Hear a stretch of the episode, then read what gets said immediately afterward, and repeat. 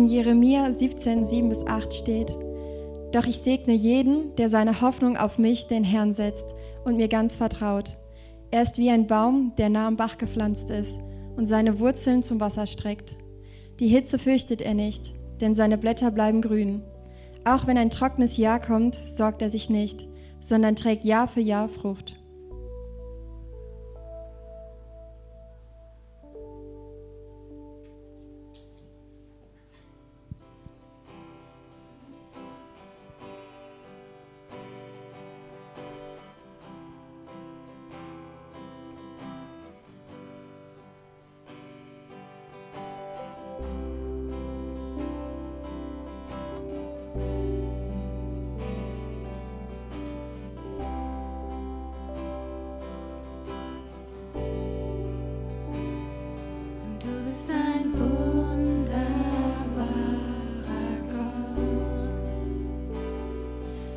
bist mein Hirte und mein Tröster.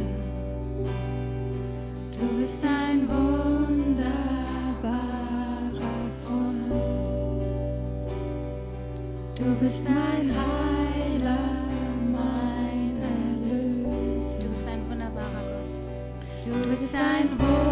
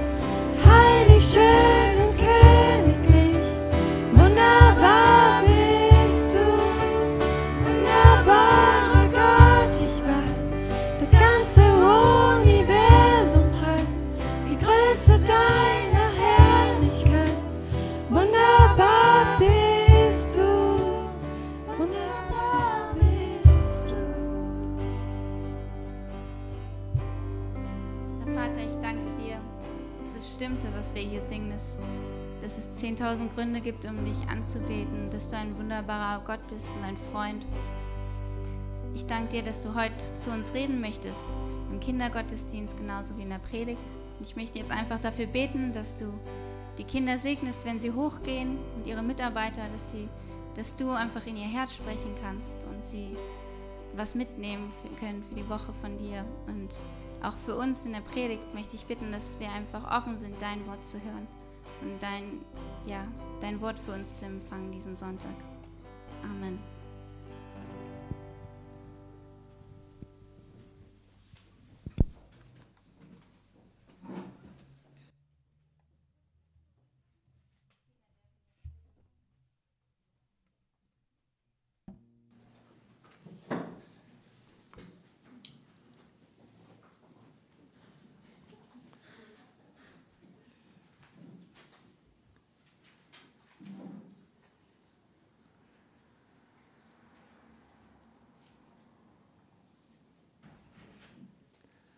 Einen schönen guten Morgen auch von mir. Ich habe euch jetzt Leute mitgebracht, die, die sind aus der Bibel. Und ähm, das ist eine Gruppe von Menschen, die sich unheimlich geändert haben. Vielleicht denkt ihr, in der Bibel sind alle immer gleich, ne? aber diese Gruppe, das ist ganz unglaublich, wie die sich ändern. Und ähm, wisst ihr, wer das ist? Das sind die Pharisäer. Ganz am Anfang sind sie mir, glaube ich, begegnet, so als ein Getränk an der Ost, an der, bei den Ostfriesen. Die trinken da Pharisäer und das ist ähm, Tee mit, was ist drin? Rum, glaube ich. Kaffee, auch das noch, der arme Kaffee. Also ähm, jedenfalls haben die ein Getränk erfunden, weil der Pfarrer ihnen gesagt hat, sie dürfen kein Alkohol trinken, aber sie wollten das weiter gerne machen. Es ist ja so kalt da oben und überhaupt. Ne? Und dann haben sie gedacht, wenn der Pfarrer auf der Gemeindeversammlung ist, dann kippen wir das in Kaffee. Und schon ist er zufrieden mit uns und wir trinken weiter unseren Rum. Und das hat eine Weile geklappt, bis sie mal die Tassen verwechselt haben. Und der Pfarrer hat dann eine falsche Tasse gekriegt und er rief dann aus, ihr Pharisäer. Und dann hatte das Getränk seinen Namen. Es ist aber nicht überliefert, dass sie damit aufgehört haben. Und ähm, in der Bibel sind sie mir dann wieder begegnet. Und da dachte ich immer, das sind eindeutig die anderen. Also das sind die, die alles falsch machen, mit denen Jesus schimpft, die, die irgendwie, also die können ja, seit ich dann im Glauben war, habe ich gedacht, also das sind die anderen, das bin ich nicht. Und wisst ihr, die ändern sich so dolle, weil ich immer mehr die Befürchtung habe, ich bin das auch. Also nicht wegen Kaffee und, und Rum, sondern weil ich einfach genauer hingucke, wie beschreibt Jesus denn diese Leute? Und das will ich uns heute Morgen mal fragen, wie viele Pharisäer hier unter uns sind. Und ähm, das ist so ein bisschen mein Predigtthema, weil die Pharisäer, die stellt Jesus ja vor Entscheidungen, vor eine Wahl. Und ähm, darüber wollen wir ein bisschen nachdenken. Konkret habe ich eine Situation mitgebracht mit einem Vater und zwei Söhnen, einer Geschichte, die Jesus erzählt, und zwar den Pharisäern. Denn davor hatte Jesus den Tempel aufgeräumt. Das war ziemlich radikal. Und das war eigentlich so, ich sag mal, der Herrschaftsbereich der Pharisäer, der Leitenden, der Führenden, Frommen. Und die waren sauer. Und die sind dann am nächsten Tag, als er dann wieder im Tempel auftauchte, zu ihm hingegangen und haben gesagt, hey, aus welcher Vollmacht tust du das eigentlich? Das war ähm, höflich formuliert, aber das hieß eigentlich, so darfst du nicht handeln, Jesus. Also wir wissen, dass das verkehrt ist und jetzt, ähm, jetzt stellen wir dich zur Rede und jetzt reiß dich mal zusammen. Okay, und Jesus antwortet ihnen dann mit einer Gegenfrage mit Johannes dem Täufer und ähm, bringt sie eigentlich in ein Dilemma, weil sie halt auch sehr gehört haben, was sagen denn die Leute und wenn ich das sehe, kommt das raus, wenn ich das sage, kommt das raus, dann waren sie in die Sackgasse geraten und dann hat er gesagt, so, wenn ihr mir nicht antwortet, antworte ich euch auch nicht. Er hat sie nicht stehen lassen, sondern hat die dann ein Gleichnis erzählt, also eine Beispielgeschichte und die hören wir uns jetzt an. Er sagt zu ihnen, was meint ihr? Ein Mann hatte zwei Söhne und er ging zum ersten und sagte, mein Sohn, mein Sohn, geh und arbeite heute im Weinberg. Und dieser Sohn antwortete, ich will nicht. Aber später bereute er es und ging doch. Und der Vater wandte sich an den anderen Sohn und sagte zu ihm dasselbe. Dieser antwortete, ja Herr, ging aber nicht. Wer von den beiden hat den Willen seines Vaters erfüllt? Und die Pharisäer antworteten, der Erste. Da sagte Jesus zu ihnen, Amen, das sage ich euch. Zöllner und Huren gelangen eher in das Reich Gottes als ihr. Denn Johannes ist gekommen, um euch den Weg der Gerechtigkeit zu zeigen. Ich glaube, ich habe euch den Text vorenthalten. Wollt ihr wissen, was da weiter steht? So zum Beispiel. Also, denn Johannes ist gekommen, also Johannes der Täufer, nicht, von dem Sie gerade geredet hatten, um euch den Weg der Gerechtigkeit zu zeigen. Und ihr habt ihm nicht geglaubt, aber die Zöllner und die Huren haben ihm geglaubt. Ihr habt es gesehen und doch habt ihr nicht bereut und ihm nicht geglaubt. Das ist dieses äh, kurze Beispiel von den zwei Söhnen, was Jesus erzählt und dann können sie nicht anders als zu antworten. Der Erste, der zwar anders redet, aber es tut. Und dann wendet es Jesus direkt auf sie an. Und ich denke, das hat die Freundschaft zwischen Jesus und den Pharisäern, den Frommen, nicht erhöht, diese Geschichte. Ähm, denn er konfrontiert sie frontal und sagt, Huren und Zöllner, und das ist jetzt nah an der Beleidigung, kommen eher ins Reich Gottes als ihr, weil ihr ungehorsam seid. Und ich denke, was er damit sagen will, auch die Frommen, ich nenne sie jetzt mal die Frommen, nicht mehr die Pharisäer, die Frommen haben gemerkt, die schon vorher fromm war, die Bibelwissen mitbrachten, die haben gemerkt, dieser Jesus aus Nazareth, der ist irgendwie anders wenn das nur ein Schreihals wäre, sie wären gar nicht hingegangen. Aber auch sie haben gemerkt, Mann, was macht er denn? Da ist doch was anders. Wieso macht er das? Und auch sie haben gesehen, was er tut. Schon vorher bei Johannes, der ja auf Jesus hingewiesen hat, der hat gesagt, das ist das Lamm Gottes, das die Sünde der, Sünde der Welt trägt. Er weist auf Jesus hin. Die Pharisäer hören das alles, die Frommen. Aber dieser Mann, der so viel Zeichen tut, wo zu sehen ist, dass er anders ist, wo man sieht, dass er einiges erfüllt, der macht auch einiges ganz anders, als ich dachte. Der macht das so ganz anders. Dabei bin ich doch in der Gruppe, die weiß, wo es lang geht. Wir Frommen wissen doch, wie die ganzen Unfrommen sich zu verhalten haben. Und jetzt kommt da einer, meint, er sei auch noch mein Chef, und dann hält er sich nicht an meine Regeln. Also, sie mussten sich entscheiden und sie haben sich entschieden, diesen da, den sie gesehen hatten, der das tat, ihm nicht zu vertrauen. Wenn da steht nicht glauben, steht ja im Griechischen immer auch nicht zu vertrauen. Haben sich gegen ihn entschieden, haben gesagt, nee, nee, so nicht, wir warten auf den nächsten, den nehmen wir nicht. Und Jesus sagt ihnen, die Huren und die Zöllner, das waren so zwei Menschengruppen damals, wo einfach nur sonnenklar war, die standen gegen alles Gesetz. Gegen die frommen Gesetze, gegen die weltlichen auch, daneben, verkehrt, falsch. Und das war nicht nur so, dass man mit Fingern auf sie zeigte, wahrscheinlich versteckt, sondern die wussten es auch selber. Wer Zöllner war, der wusste, was ich mache, ist eigentlich nicht richtig. Das passiert uns ja auch manchmal. Und wisst ihr, was dann meistens kommt und dann geht es weiter? Das Aber. Dann sagt man, ja, das ist zwar nicht richtig, aber. Und das waren Aber-Leute. Aber im tiefsten Grunde wussten sie, das ist nicht richtig. Und der Unterschied zwischen ihnen und den Frommen war einfach nur, sie lassen sich treffen. Als dann Jesus ihnen zeigt, es gibt einen Ausweg und ihr seid schlecht, ja, aber wir können Buße tun, das ist dran. Johannes, der hat nicht mal den Ausweg, der sagt, nur tut Buße, es ist einfach dran, ihr müsst Buße tun, ihr seid verloren, ihr seid Ottern gezüchtet oder sowas, hat Luther mal übersetzt. Ne? Also er war nicht ganz höflich, aber direkt. Und die Leute haben sich treffen lassen. Und Jesus sagt, das macht den Unterschied. Lässt du dich treffen von mir, von meinem Wort, von meiner Gegenwart, von meinem Anspruch an dein Leben oder lässt du dich nicht treffen? Wir nehmen einfach mal drei Sachen mit, die der Text uns liefert, wo Jesus uns einfach sagt, so ist es. Und zwar aus dieser Geschichte, die er den Frommen, den Pharisäern erzählt. Das Erste, was er sagt, Gott zwingt dich nicht. Dieser Vater, der ja sinnbildlich ist für Gott, der zwingt die zwei Söhne nicht. Er sagt ihnen, ich möchte, dass du das tust und dann, dann können beide entscheiden. Und ich glaube, das ist typisch Gott. Jemand hat mal gesagt, in Gottes Reich gibt es nur Freiwillige. Ich bin sicher, dass es so ist. Gott zwingt dich nicht. Und das ist ja erstmal was ganz Schönes. Er nimmt dich ernst.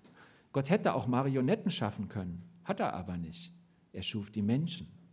Und er sagte, Du darfst entscheiden. Und selbst wenn es offensichtlich ist, was gut für dich ist, ich lasse dir die Entscheidung. Und das ist eine Art, wie Gott uns Respekt zeigt, wo er sagt, okay, ich nehme dich wirklich als mein Bild an, als einer, mit dem ich in Kommunikation trete, den ich nicht programmiere, sondern mit dem ich im Gespräch bin. Gott zwingt dich nicht. Und dann sagt Jesus, da gibt es die, die vieles wirklich falsch machen, aber die lassen sich von mir treffen. Die tun Buße. Und das ist Jesus offensichtlich besonders wichtig. Dann gibt es die anderen, die vieles schon richtig machen, aber die mich nicht an sie ranlassen. Wer folgt Gott mit mehr Feuer? Gott zwingt sie nicht, aber er beobachtet die Reaktion dieser beiden Söhne, dieser Gruppen, der Menschen unsere Reaktion. Und er fragt, wie ist es denn mit dir? Wie reagierst du, wenn ich was sage? Wisst ihr, und ich hatte immer das, den Eindruck, als wenn es so ist, man wird Christ und dann will man Jesus folgen und dann muss man rauskriegen, was Gott sagt.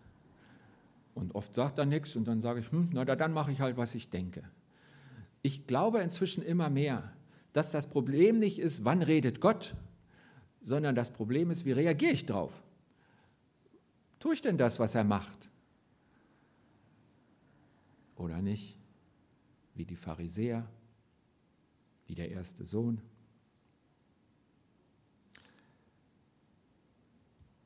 Gott zwingt dich nicht, weil er dich respektiert als jemand, mit dem er in Beziehung leben will. Er programmiert dich nicht, er redet mit dir. Daraus könnte man jetzt schließen, du hast die Wahl. Das ist ja eigentlich geradezu logisch. Wenn er dich nicht zwingt, hast du die Wahl. Hast du die Wahl? Wir denken da mal weiter drüber nach. Und wir gucken einfach mal in, in Bibelverse, in Worte. Wir gucken von der Bibel her, gibt es denn darauf eine Antwort? Und wir sehen, es gibt verschiedene ähm, Texte in der Bibel, die, die uns da weiterhelfen. Ich nehme jetzt mal zwei raus. Das eine ist das Gleichnis der Talente. Erzählt zum Beispiel Lukas im Kapitel 19. Und da ist also ein, ein, ein Herrscher, der steht für Gott und der hat zehn Diener bei Lukas, beim anderen sind es drei und äh, die kriegen halt ähm, Talente ausgelegt und äh, der Herrscher sagt ihnen, handelt, bis ich wiederkomme. Und als er dann wiederkommt, ruft er sie wieder ein und fragt, was habt ihr denn gemacht? Und ähm, dann gibt es einige, die haben gehandelt, bis er wiederkam. die werden sehr gelobt. Und dann kommt einer, der hat das verwahrt, der hat das verpackt, aber er hat nicht gehandelt. Und der wird rausgeschmissen. Der kriegt ein ganz hartes Urteil. Und ich glaube, wir alle haben diesen Auftrag. Handelt, bis ich wiederkomme. Ich glaube, das ist nicht nur mal so ein Gleichnis, sondern das ist die Situation.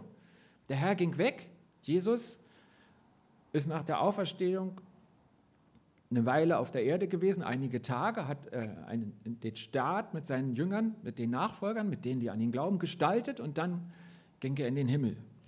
Und ich bin ganz sicher, die, die dann da blieben, die Jünger, die Christen, die sollen handeln, bis er wiederkommt. Und wir stehen also voll in der Situation von diesem Gleichnis. Und ich glaube, das ist so der generelle Auftrag. Und da musst du nicht warten, ob Gott heute Morgen zu dir redet, sondern das ist klar. Das sind so Sachen wie zum Beispiel ihn bezeugen. Das steht ganz oft, ihr werdet meine Zeugen sein. Ihr sollt mich bekennen vor den Menschen. Dann bekenne auch ich euch vor dem himmlischen Vater.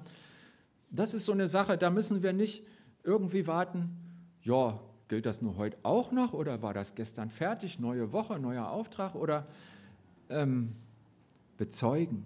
Das liegt ganz grundsätzlich am Christsein. Ich glaube, ein Christsein ohne ihn bezeugen gibt es nicht. Damit will ich nicht sagen, hm, ihr seid alle Evangelisten, ihr müsst noch heute euren Nachbarn ansprechen, obwohl er seht, er hat keine Zeit, aber da es ja jeden Tag müsst, hat er jetzt verloren, greift ihn euch. Das meine ich damit nicht, sondern Jesus wird dir ein Leben lang zeigen, auf welche Art das ist. Aber hast du es als Anliegen, weißt du, das ist Grundausrichtung. Das gehört auch zu meinem Leben, denn es gehört zum Christsein. Man kann es nicht trennen, auf irgendeine Art. Ich, ich glaube, ich habe euch schon mal erzählt. Einer der ersten Hinweise auf Gott habe ich bekommen, weil jemand einen Bibelvers auf das Bett gelegt hat, in dem ich diese Nacht zu Gast war.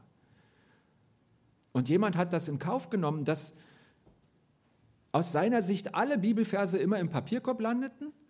Er hat wahrscheinlich nicht gemerkt, dass in dem einen Mehrbettzimmer ein Zettel da geblieben ist. Ich war da mit Studenten, die haben sie alle weggeschmissen. Aber diesen Zettel habe ich heute noch, stand ein Bibelvers drauf. Und das war das erste Mal, dass ich das Gefühl hatte, Gott redet direkt zu mir. Vielleicht bist du ein Zettelleger. Vielleicht bist du ein Ansprecher. Vielleicht bist du ein Wegbereiter. Es gibt ganz viele Möglichkeiten. Vielleicht bist du ein Briefeschreiber. Vielleicht bist du ein Zuhörer. Aber bezeugen gehört dazu. Nachahmen also wenn du sagst, wir haben alle Optionen, stimmt das ja nicht so ganz, denn Jesus hat mehrfach gesagt, ihr sollt mich nachahmen. Nachfolgen heißt eigentlich auch das. Er hat gesagt, guckt an, wie ich gelebt habe und ahmt das nach. Und mit großer Absicht hat Gott nicht die Frisur von Jesus beschrieben oder seine Art zu laufen, weil wir so schnell auf diese äußerliche Schiene kommen. Das ist so viel leichter, so viel greifbarer. Da hat Gott gesagt, das sage ich Ihnen nicht, das geht schief. Wir wissen also nicht, wie Jesus aussah und wie er gelaufen ist. Aber wir wissen, was er getan hat. Und oft auch nur, was ihn dabei angetrieben hat. Was für ein Ziel er hatte, wenn er Menschen begegnet ist. Und da sagt er, das, das sollt ihr nachahmen. Das ist auch, handelt bis ich wiederkomme, ganz normal. Anbeten. Es gibt äh, Bibelstellen, die das erhärten. Es gibt Menschen, die sagen, letztlich ist der Mensch dazu da, um Gott anzubeten. Und das ist eine Wahrheit. Ich würde es nicht darauf reduzieren. Aber wenn wir unser ganzes Christsein nur auf das reduzieren, so ich mit Gott und dann schickt mich Gott zu den Menschen und fertig, dann würde Gott sagen, hör mal, ich habe ja schon wieder eine Maschine. Du bist ja nie bei mir. Du bist ja immer unterwegs. Und Gott wollte wirklich keine Maschinen, keine Roboter. Er möchte mit dir reden. Und er möchte, dass du mit ihm redest. Und wenn du dann entdeckst, was er alles für dich getan hat, dann ist das total klasse, wenn du ihm das sagst. Und das kann man im Lob. Wisst ihr was, heute Morgen im Lobpreis habe ich gedacht, ich glaube, der Lobpreis ist ein Angebot Gottes. Gott bietet dir an und sagt, mach mit, lobe den Herrn meine Seele, singt ihm ein neues Lied, mach mit. Und in 99 Prozent der Gottesdienste komme ich nicht mit großer Lobstimmung in den Saal. Aber es tut mir gut, dass sich da eine Gruppe vorbereitet und ich kann mitmachen. Und ich glaube, im Grunde beschenkt dich Gott, wenn du ihn lobst. Das ist so, so nah an deiner Bestimmung, an dem, wie er dich geschaffen hat. dass es dein Segen ist, wenn du es tust. Das ist, glaube ich, bei allen Dingen so, die Gott dir sagt. Gott loben, handelt, bis ich wiederkomme. Das könnt ihr machen und das ist gut, wenn er es tut. Und da liegt Segen drauf. Ihr müsst nicht denken, dass Gott gerade so traurig ist und ihr ihm die Freude machen müsst. Gott ist so reich. Ich glaube, im Grunde bestenkt er dich, auch beim Lob. Aber blöd, wenn wir es nicht tun. Es wird was fehlen. Handelt, bis ich wiederkomme, lieben. Brauchen wir auch keinen Auftrag für. Ich, ich führe das nicht aus, aber die Liste wäre unvollständig, wenn ich es nicht gesagt hätte. Wenn ihr sagt, ich weiß nicht, was Gott von mir will, dann denkt doch mal an Liebe und wie ihr sie umsetzen könnt, welche Form die Liebe finden kann, Gott gegenüber, den Menschen gegenüber und vergiss dich selber nicht. Wer sich selbst nicht liebt, kann auch nicht wirklich was weitergeben. Lieben. Also es gibt so einige Sachen, wo dieser Ausspruch Jesu drüber steht, handelt, bis ich wiederkomme. Das ist einfach klar, das muss ich euch nicht jeden Tag erzählen, denn ich sage euch eins, das wird sich gar nicht ändern. Und in diesen Sachen lässt er uns nicht allein. Er wird dich führen, wenn du ihn nachahmen willst. Er wird dich führen, wenn du ihn anbeten willst. Er wird dich führen, wie du ihn bezeugen kannst. Und es klingt echt, weil es echt ist. Er zeigt dir, was echt ist für dich. Aber du brauchst keinen Auftrag. Geh einfach. Und es wird gut. Dann gibt es auch noch die speziellen Aufträge. Das ist immer wieder mal Leuten passiert. Das passiert auch bis heute. Da war zum Beispiel der Herr Jonas, der war Prophet Gottes. Ähm, toller Job, der wusste mehr als die anderen. Aber eines Tages kriegt er den Auftrag, pass auf, du gehst jetzt zu den Feinden und sagst ihnen, dass sie umkehren sollen, denn sie haben eine Zeit der Umkehr in der Buße. Das fand Jonas aus mehreren Gründen total verkehrt, denn erstens, er geht nicht gern zu seinen Feinden, das war ein brutales Volk, das war gefährlich. Zweitens konnte er sie nicht leiden, weil sie sie angegriffen hatten, eben weil sie so brutal waren. Und drittens fand er das auch nicht so ganz witzig, dass er ihnen die Chance zur Umkehr geben sollte. Da sagte, das haben die doch gar nicht verdient. Jonas hatte also einen konkreten Auftrag. Der Auftrag war wirklich heikel. Da hätte ich schlecht geschlafen. Ich weiß nicht, ob ich nicht der zweite Jonas wäre, aber klarer Auftrag, Auftrag schwierig. Und Jonas sagt, okay, Ninive liegt da, ich muss nach da wo ist das nächste Schiff? Und wir haben ja eben noch behauptet, Gott lässt ja die Wahl. Ähm, Jonas besteigt tatsächlich das Schiff, das fährt auch los. Aber unterwegs gibt es echte Schwierigkeiten. Jonas hat Schwierigkeiten mit dem Wind und mit dem großen Fisch und landet an einer wirklich schlechten Stelle. Und dann sagt er Gott, jetzt mach ich's, jetzt mach ich's. Und Gott gibt ihm die zweite Chance. Und Jonas sagt das. Und ähm, das kann immer wieder passieren. Auch uns, dass du einen speziellen Auftrag hast, den so nur du hast, weil das nicht alle machen können, weil du dafür begabt bist und weil Gott dich dafür ausgesucht hat. Das könnte zum Beispiel heißen, geh nach Brasilien. Das ist ganz schön viel Aufwand. Und ähm, da kann man auch Angst haben. Manches ist anders. Und niemand kann dir sagen, was vorher passiert. Aber wenn du es hörst, sollte es möglich sein, dass du gehst. Wir fragen ja immer noch, könnte es sein, dass auch ich ein Pharisäer bin, der zwar sagt, ja Herr, ich folge dir, und dann kommt das Aber. Vielleicht heißt es auch, verdiene Geld für das Reich Gottes. Vielleicht heißt es, sprich diese Person an. Es können große oder kleine Aufträge sein, aber es gibt das direkte Reden Gottes. Und die Frage, ob du es tust. Ich will einfach mal ganz klar sagen, Gott überfordert niemanden. Das war bei Jonas nicht so, das wird auch heute nicht so sein. Und sehr oft, da ist Jonas jetzt, jetzt eine Ausnahme, schickt er die Leute auch nicht alleine los, schickt sie zu mehreren los, weil er uns kennt und weil er weiß, was wir brauchen.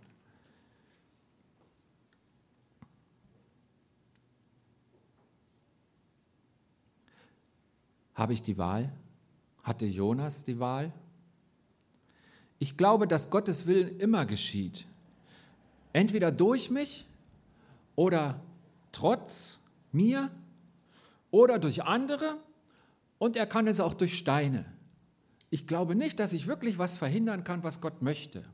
Die Frage ist, und das entscheide ich, ob Gott mich in die Weite führt oder ob ich mein Herz verschließe. Der Jonas, den gucken wir uns jetzt mal an. Er hätte die Größe der Liebe Gottes erkennen können. Er hätte was annehmen können. Er hätte einen Entwicklungsschritt machen können, wie Gott die Menschen sieht. Er hätte mitlieben können, er hätte sich mitfreuen können, er hätte lernen können. Aber Jonas setzt sich da unter die Staude an den Stadtrand und wartet, dass die Welt untergeht. Dass äh, Feuer und Schwefel auf die Stadt fällt, dass das alles aufgeräumt wird. Und ist richtig stinke sauer, als äh, das Feuer fällt, aber nur auf sein Blümchen und nicht auf die Leute.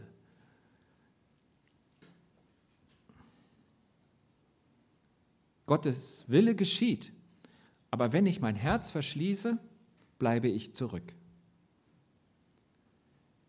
Ich habe schon die Wahl, ja, aber habe ich sie wirklich? Das sehen wir ein andermal.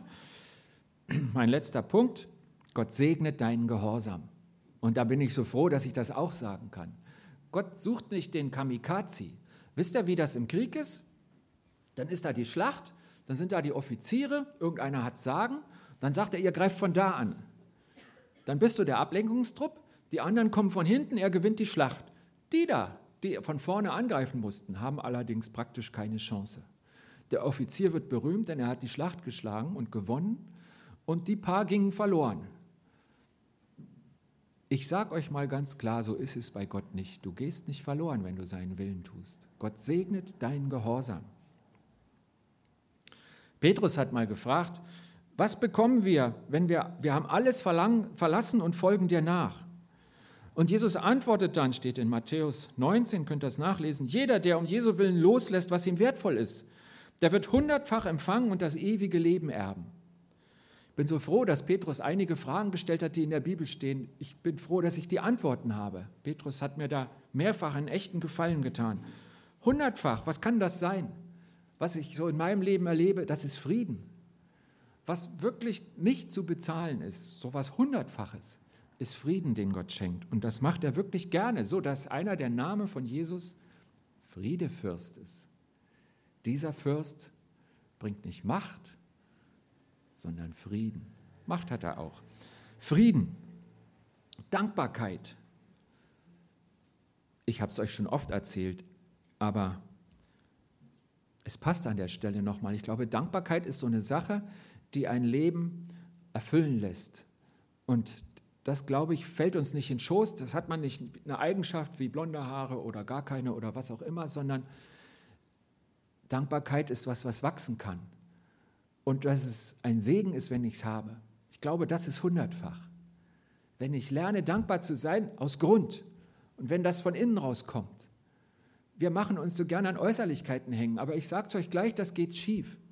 Ich war zehn Jahre im Sportverein und ich habe mich immer gern bewegt. Und wenn ich sage, mir geht es gut, wenn ich gesund bin, dann habe ich schon verloren. Mein Körper sagt mir ständig, pass auf, das geht schief. Und wenn es eure berufliche Stellung ist, in der werdet ihr nicht ewig bleiben. Wenn es eure Familie ist, wenn die Familie gesund ist, und das wünsche ich dir von Herzen, dann werden sie nicht ewig bleiben. Aber Dankbarkeit, das kann wachsen. Und ich habe Menschen, bin Menschen begegnet, denen ging es definitiv viel schlechter als ich und sie waren viel dankbarer. Sie waren älter, sie haben das gelernt. Ich glaube, das ist hundertfach. Gott kann dir schenken, dass du dankbar bist. Das ist gut für dich für dein Leben. Ein erfülltes Leben. Ich glaube, das ist eine Idee, die Gott immer hat. Und ich glaube, wir haben immer Taktiken, das zu verhindern. Mit den nicht erfüllten Dingen. Ich glaube, der Teufel bietet uns gerne Sachen an, mit denen wir Zeit totschmeißen können. Und er ist da so kreativ, dass es jetzt immer plakativ und einzeln ist, wenn ich was aufzähle und das andere vergesse. Ähm, aber er hat viele Möglichkeiten und Maschinen gefunden, dass wir Zeit totschlagen. Und äh, das ist nicht erfülltes Leben. Warum tust du das? Warum tue ich das? Leben in Beziehung. Gott hat uns dazu beschaffen, dass wir in Beziehung leben können. Wenn ich darin wachse, ich glaube, das ist hundertfach. Das ist gut für mich. Ja, und dann das ewige Leben. Die Antwort Jesu, als Petrus so direkt fragt, sagte, Du wirst das ewige Leben erben. Was bedeutet dir das ewige Leben? Hat das einen Wert für dich? Was ist mehr wert? Frühlingsmorgen, ewiges Leben? Was ist dir näher in deinen Gedanken, in deinem Kopf? Was hat einen Wert für dich? Ich sagte, für Jesus hat es einen Riesenwert, dass du das ewige Leben geschenkt bekommst. Für ihn war das wahnsinnig wertvoll. Das siehst du daran, wofür er gestorben ist. Er ist nicht für deine Gesundheit gestorben, er ist nicht für deinen Wohlstand gestorben, sondern für deine Ewigkeit, für das ewige Leben, für dich und für eine lebendige Beziehung zum Vater im Himmel. Und all das hat Jesus dir sofort geschenkt. Das hat schon angefangen. Es gilt heute. Auch da gilt das schon jetzt. Das ewige Leben hat schon begonnen für dich, wenn du mit ihm lebst. Und die lebendige Beziehung zum Vater, ohne die bist du kein Christ. Das hat begonnen. Was bekommen wir, wenn wir ihm nachfolgen? Und Gott segnet deinen Gehorsam. Das macht er richtig gerne. Ich denke, eins ist klar. Wir Fromme, wir sind der Ja-sagende Sohn im Gleichnis. Und Ja sagen ist erstmal nicht schlecht, aber wenn es wirklich nur die zwei Optionen gibt, dann haben wir verloren. Und ich hoffe, es gibt tatsächlich die Leute, die Ja sagen und tun. Versteht ihr, was ich meine? Und je sicherer wir in unserer frommen Welt sind, umso mehr müssen wir uns fragen, tue ich denn, was Jesus sagt? Kann er mir alles sagen? Wo sind die Grenzen der Möglichkeiten, die er, wohin er mich schicken lässt? Habe ich die gezogen oder er? Einer der schockierendsten Sätze aus der Gemeinde habe ich gehört, kurz bevor wir nach Brasilien gegangen sind. Da sagten mir mehrere unabgesprochen an verschiedenen Tagen, was ihr da macht, das könnte ich nicht. Da habe ich mir gedacht, okay, er sitzt nicht im Rollstuhl. Warum kann er das nicht? Das hieß doch eigentlich, wenn Gott mir das sagt, sage ich nee. Wir können alle nach Brasilien ziehen, also fast alle. Nicht? Also ihr wisst ja, wo ihr seid, aber ihr merkt, merkt ja, was ich sagen will. Bin ich der, dem Jesus alles sagen darf? Bin ich der Ja-Sager, was nicht schlecht ist? Bin ich der Ja-Tuer, worauf Gott wartet? Was darf dich dein Glaube kosten? Siehst du, was er dir geschenkt hat? Bist du bereit, dich dafür einzusetzen? Er wird es segnen. Und das entscheidest du selber. Gott, der dich nicht zwingt, sucht deine Hingabe, deinen Gehorsam. Und wenn du das tust, wird er dich reich segnen. Ich bete. Lieber Herr Jesus, ich danke dir, dass dein Wort lebt, dass da Sachen drin stehen, die ich so noch nicht gehört habe und dass es mich anspricht, weil du mit mir unterwegs bist und weil du mich ansprichst. Und dafür danke ich dir. Und ich bitte dich um offene Augen, dass wir sehen, wo wir in dem Gleichnis stehen, wo wir vor dir stehen, was du uns sagst und was wir tun. Öffne uns die Augen, Herr, öffne uns das Herz.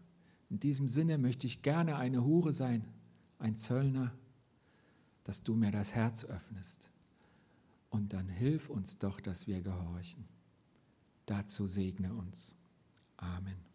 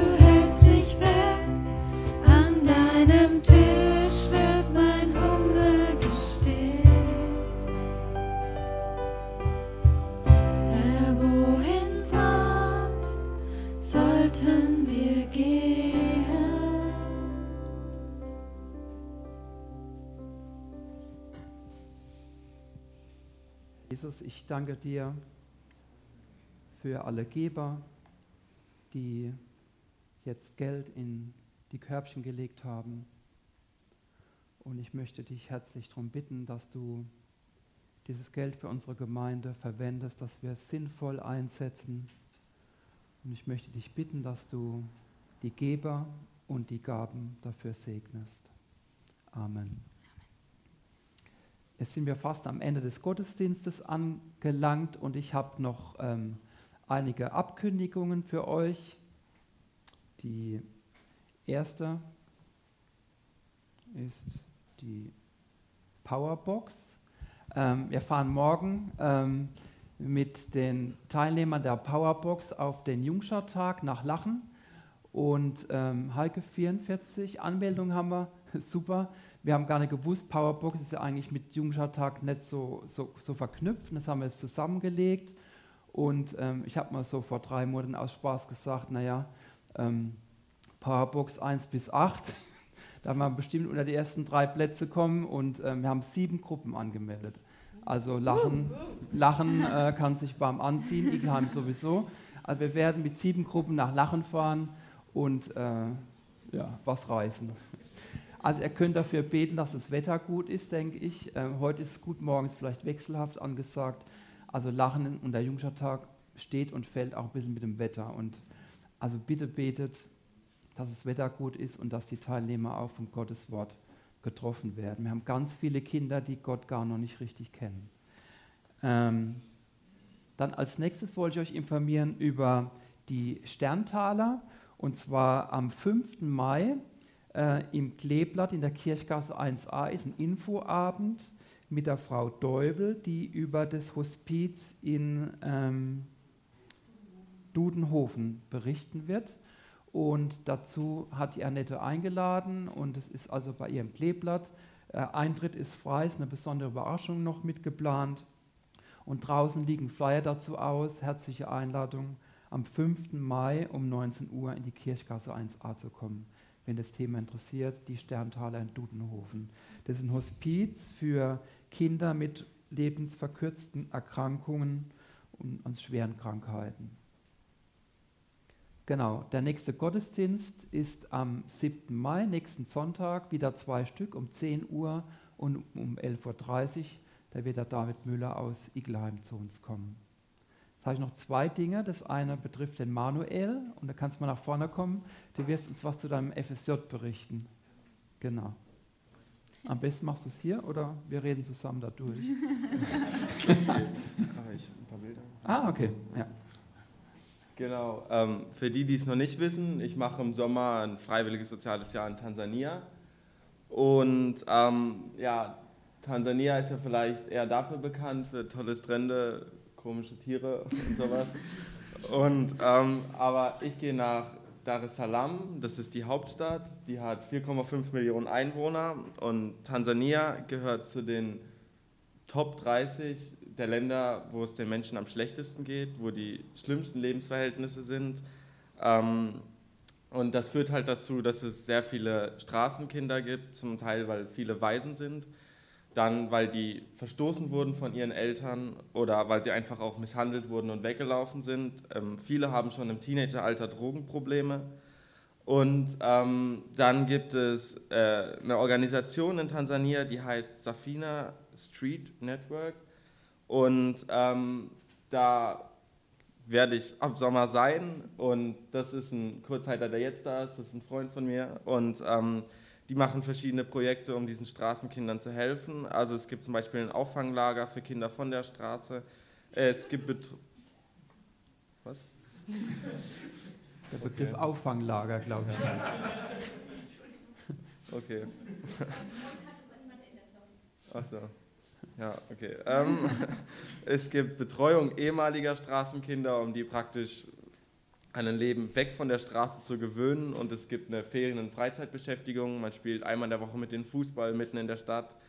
Genau. Ähm, man hilft auch, man lebt da in einer Gastfamilie ähm, mit 17 Gastgeschwistern. Das ist so ungefähr wie SOS Kinderdorf. Und ähm, da hilft man dann auch praktisch im Garten mit oder ja, kümmert sich um die Gastgeschwister und je nach Begabung kann man auch im Gottesdienst mithelfen.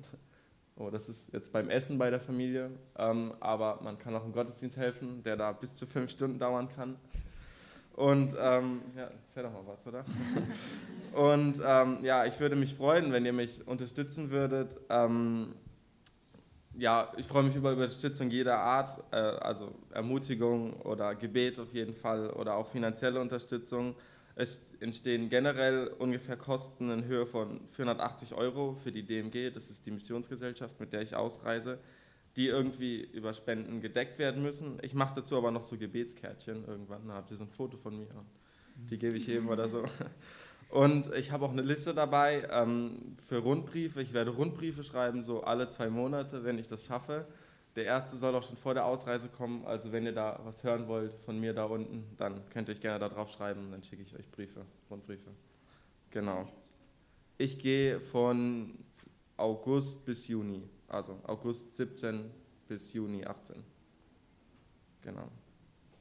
Ja, und wenn ihr Fragen habt, könnt ihr mich gerne auch noch fragen. Hau rein. Dankeschön. okay. ähm, Ute, wolltest du noch was zum Mittagessen sagen? Ich muss wieder auf die Zeit gucken, weil nicht, dass es kalt wird. Also ich will auf jeden Fall einen Rundbrief. Hm.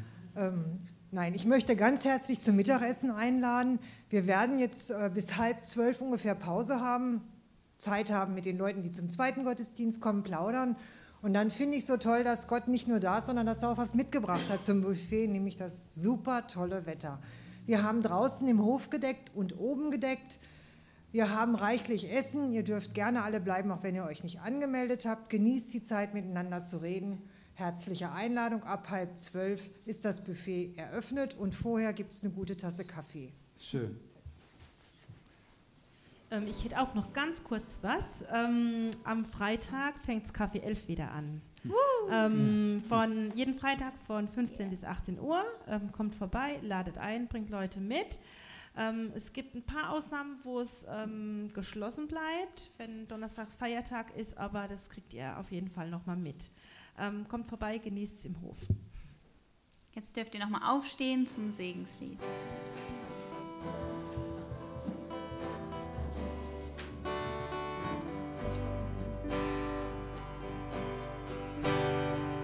Geh